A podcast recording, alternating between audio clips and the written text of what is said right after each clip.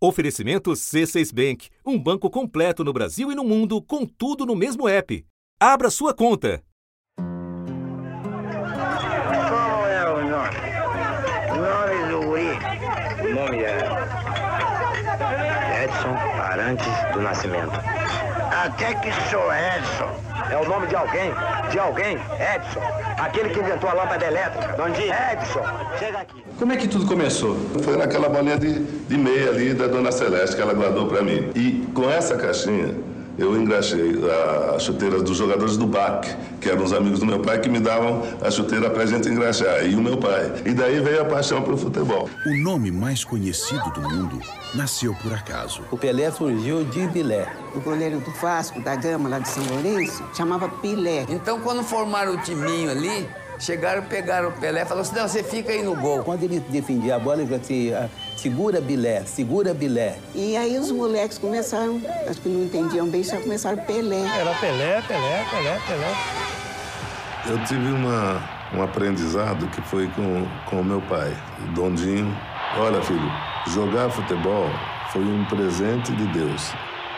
Se você treinar, se você se preparar, você vai ser sempre melhor que todo mundo. O que eu fazia sempre era isso.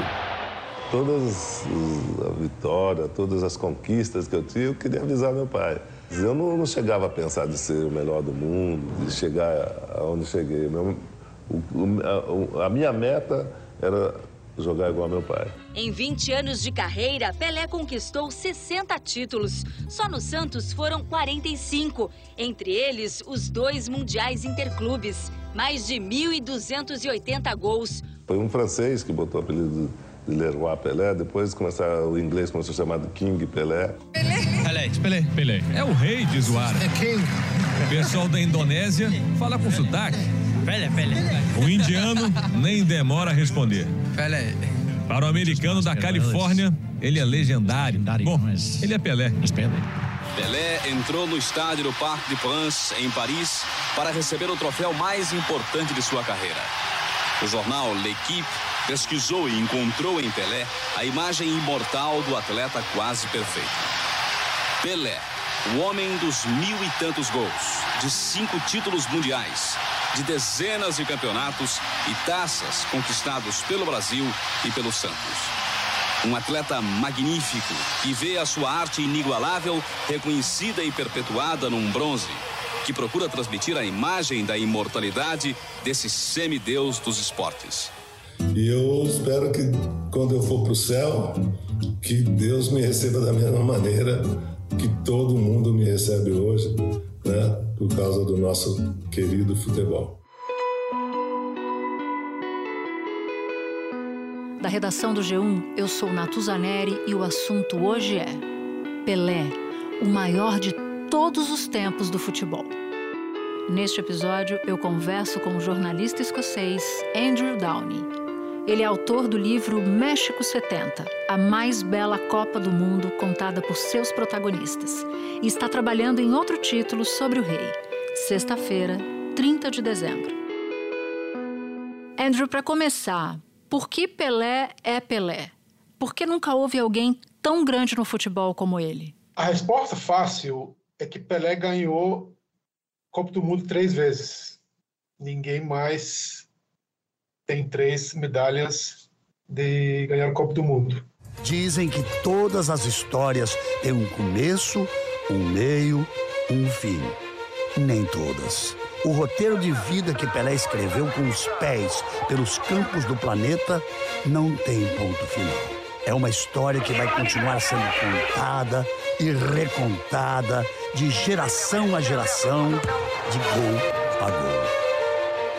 De título a título, a cada imagem revisitada de um personagem que nasceu para se tornar imortal, para se tornar uma lenda. Isso é a primeira resposta.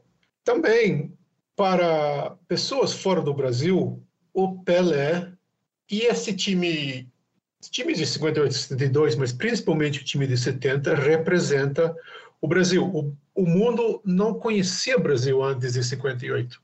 Muitas pessoas não sabiam colocar o Brasil numa mapa. Mas depois de 70, o mundo reconhece o Brasil como o país de futebol, e isso, em grande parte, é graças ao Pelé. Então eu tenho certeza que o Pelé foi o primeiro jogador internacional da história do futebol. Ninguém divulgou tanto o futebol e muito menos ninguém divulgou tanto o, Brasil como o Pelé. Porque quando, quando se falava do Pelé lá fora, estava se falando do Brasil. Né? É, quer dizer, a nossa dívida com o Pelé é absolutamente impossível de pagar.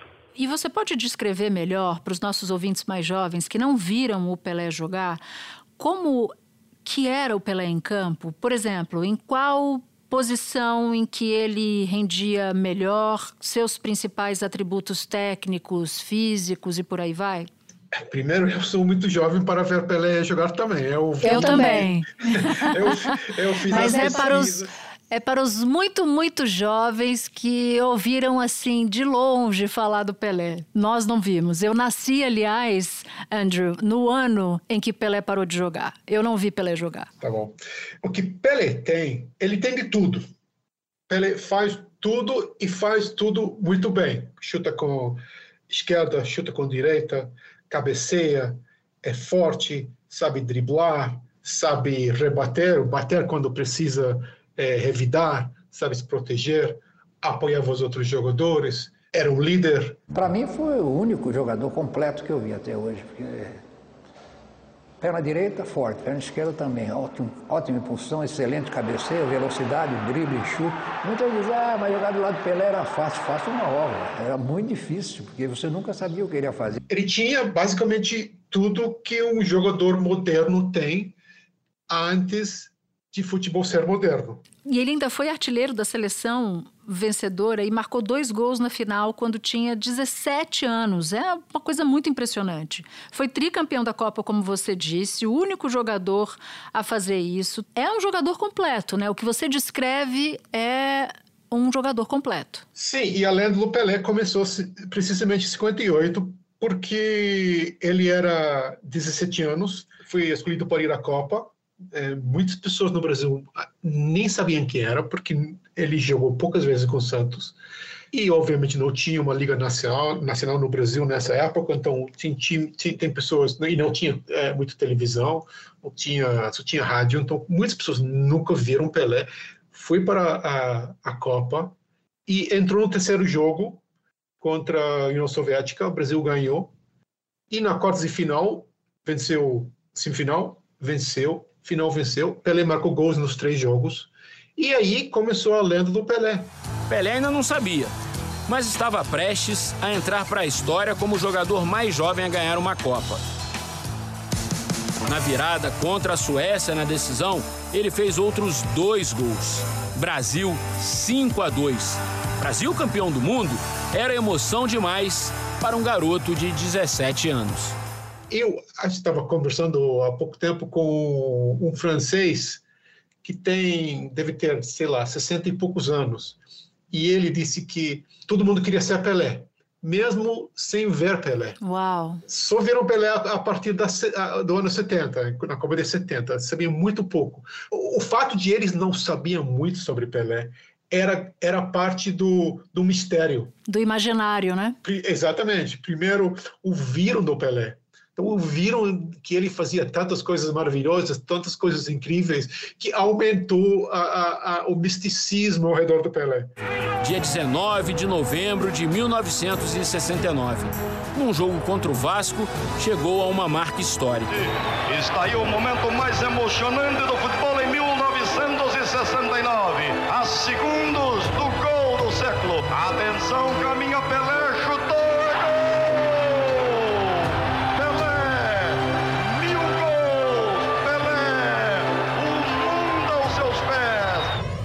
eu acho que é uma das grandes diferenças entre Pelé e os jogadores de hoje, como Messi e Cristiano Ronaldo. A gente vê eles todo dia, todo dia na televisão, todo dia nas mídias sociais, todo, todo dia é, no YouTube. A gente pode ver eles até no treino, tem um treino ao vivo.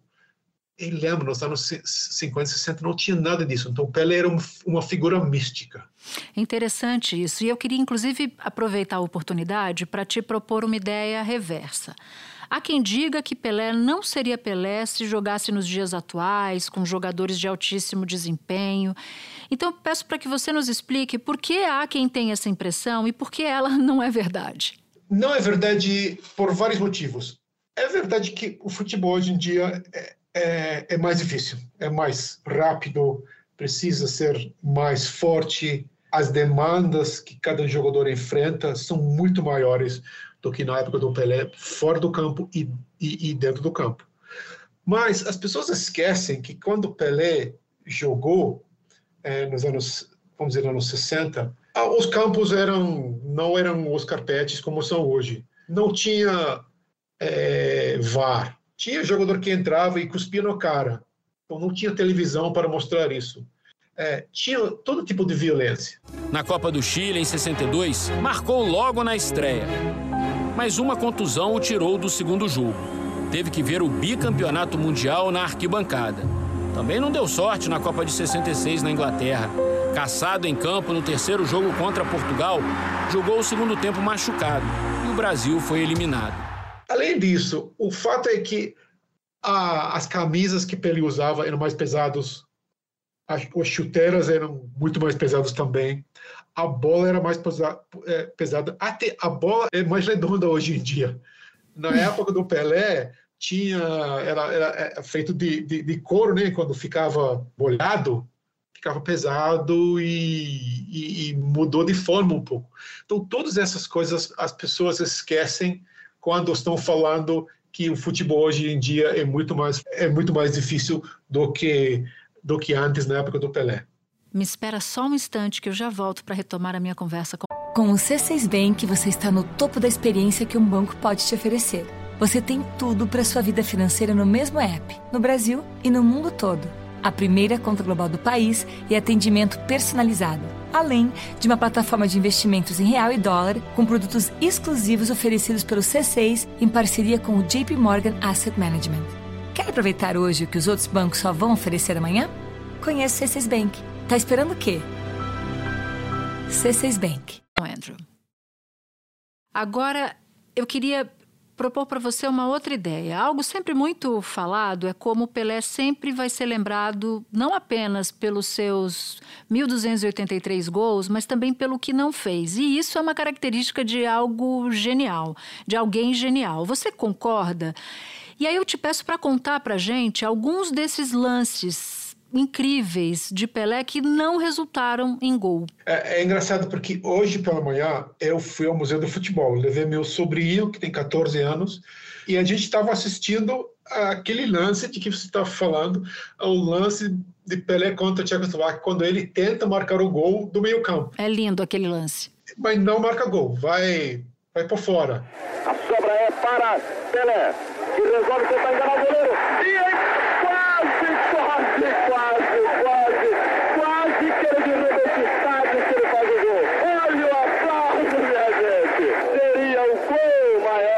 Copa. E eu falei para o meu sobrinho, eu falei, oh, Lucas, você, o que você acha disso? Ele falou, é legal, é, é ok. É.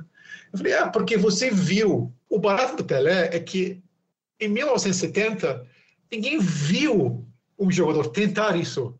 Era totalmente usado, totalmente incrível, totalmente imaginável que alguém ia ser tão é, usado de tentar isso.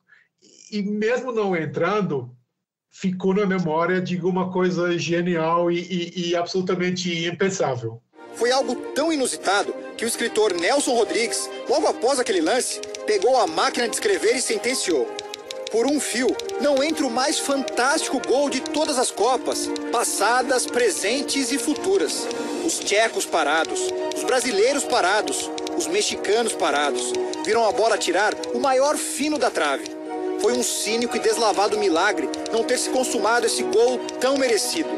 Aquele foi, sim, um momento de eternidade do futebol. Bom, e sobre a Copa de 70? No título do seu livro, você lembra a Copa de 70 como a mais bela Copa do mundo. E a gente acabou de passar por uma Copa agorinha. Por que o Pelé foi tão importante para a memória dessa Copa e vice-versa? Por que a Copa de 70 é tão importante para a coroação de Pelé? A Copa de 70 aconteceu no momento quando o futebol estava mudando, estava mudando de ser só um esporte para ser um esporte e um negócio. E agora eu diria que é só um negócio, pouco, pouco esporte é, muito negócio. Então, futebol ainda tem esse, essa pureza. E Brasil foi lá e ganhou, ganhando todos os jogos, jogando um futebol maravilhoso. Foi a primeira, primeira vez que foi televisado no mundo inteiro, primeira vez em cores, e isso, isso é fundamental porque antes pessoas em Escócia ou, ou Tanzânia ou, ou, Peru só viram o Brasil em preto e branco. Agora eles estavam vendo o Brasil naquele canarinho maravilhoso e aí fixou na, na, na memória de todo mundo. Então essa coisa é, é, é, faz essa Copa inesquecível. Termina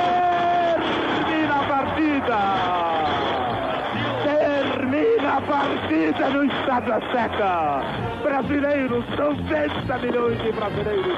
Gritem conosco! Chorem conosco! Emocionem-se conosco! Brasil tricampeão mundial de futebol. Eu diria que o, Pelé foi, foi um jogador fundamental nessa Copa, mas não foi o único fundamental. Tinha muitos outros jogadores da seleção de 70 que, que jogaram tão bem ou eram tão importantes como o Pelé nessa Copa. Tipo Jairzinho, que marcou todos os gols, Gerson no meio campo, é, Rivelino e Tostão. Tinha muito jogador, mas o fato que é, era o terceiro, a, a, terceira, a terceira medalha para Pelé, colocou ele num patamar acima de todos os outros. Emmanuel Macron fez uma homenagem nas redes sociais com uma foto de Pelé. Macron disse: "O jogo, o rei, a eternidade". Alberto Fernandes, desculpa, presidente argentino, falou: "Um dos melhores jogadores de futebol da história nos deixou. Sempre nos lembraremos dos anos em que Pelé deslumbrou o mundo com suas habilidades. Um grande abraço à família, ao povo brasileiro que o, o levará no coração. É, o New York Times, o jornal New York Times, um dos maiores dos Estados Unidos, disse: Pelé, o rosto do futebol mundial, morre aos 82 anos. Pelé foi declarado tesouro nacional pelo Brasil, celebrado mundialmente. Ele ajudou a popularizar o esporte nos Estados Unidos. Está aí o reconhecimento do jornal do New York Times. O Washington Post diz: Pelé morre aos 82 anos. O rei do futebol brasileiro há décadas é o atleta mais celebrado do mundo. No Reino Unido, a BBC britânica diz: Pelé, lenda do futebol brasileiro, morre aos 82 anos. Na França, o jornal Le Monde destaca a morte do rei Pelé, a lenda do futebol mundial. O rei, simplesmente sua coroa, jamais contestada, nem mesmo por Cruyff, por Platini, Maradona, Zidane, Messi ou Cristiano Ronaldo. Na Alemanha, a morte de Pelé também é notícia. O jornal alemão Bild homenageia Pelé dizendo: "O melhor de todos os tempos. Morre Pelé". Al Jazeera lenda do futebol brasileiro, Pelé morre aos 82 anos. E o nosso vizinho aí no, no Brasil, no sul do Brasil, o Clarim argentino, diz: Morreu Pelé, símbolo supremo do futebol espetáculo. Nesse 29 de dezembro, o planeta chora. E você falou bastante do Pelé dentro do, do campo aqui com a gente do assunto, e eu queria te perguntar sobre o Pelé fora dos campos, fora do futebol. Ele que chegou a se arriscar como ator de cinema esporádico, que se posicionou politicamente só em ocasiões muito especiais, sempre foi presente na publicidade. O que há de mais significativo na vida do Pelé, na vida pública do Pelé, depois que ele se aposentou, na sua opinião?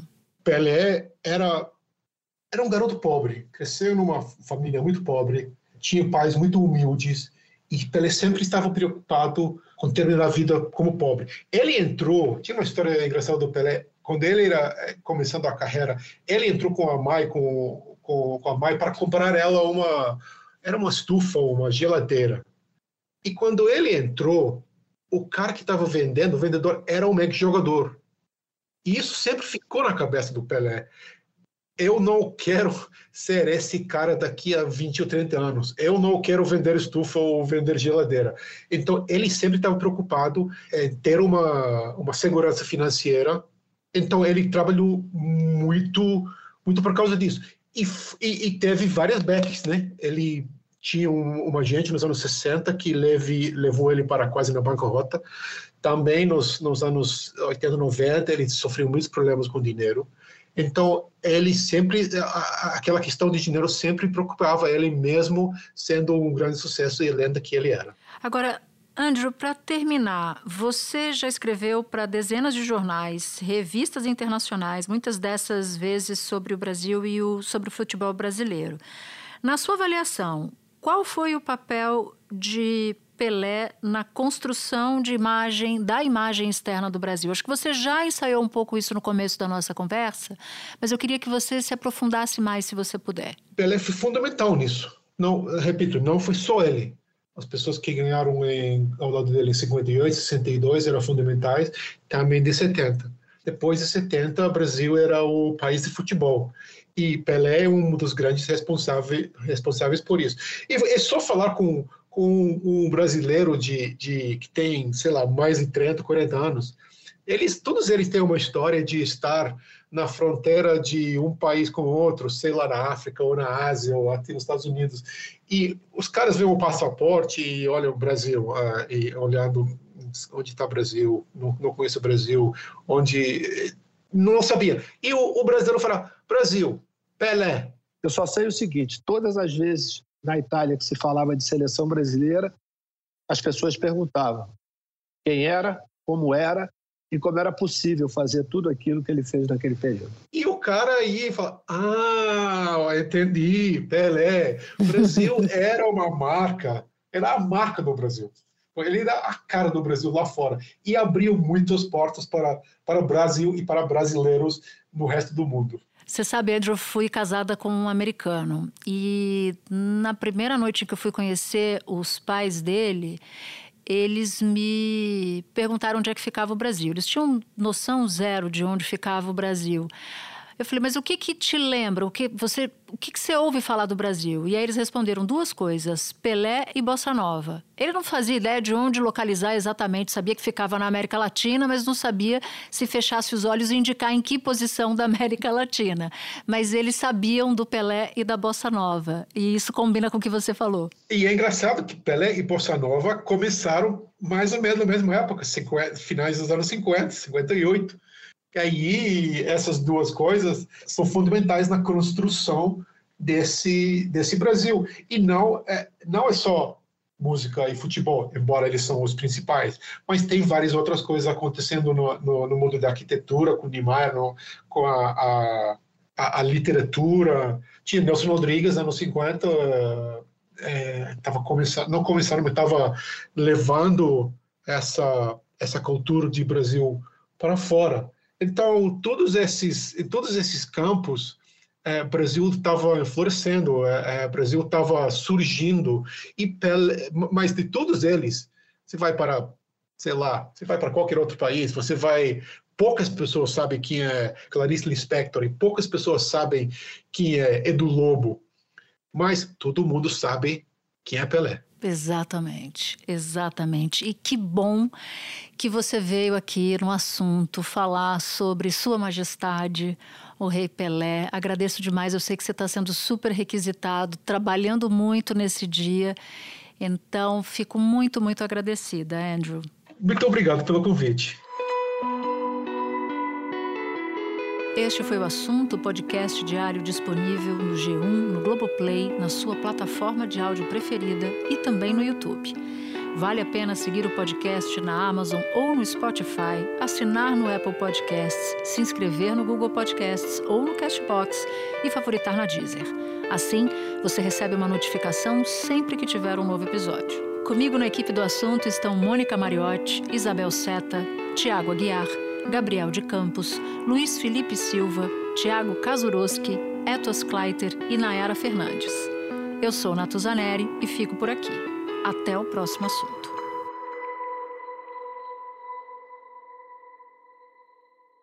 Você no topo da experiência financeira que um banco pode oferecer. Escolha um banco completo no Brasil e em qualquer lugar do mundo. Abra sua conta no C6 Bank.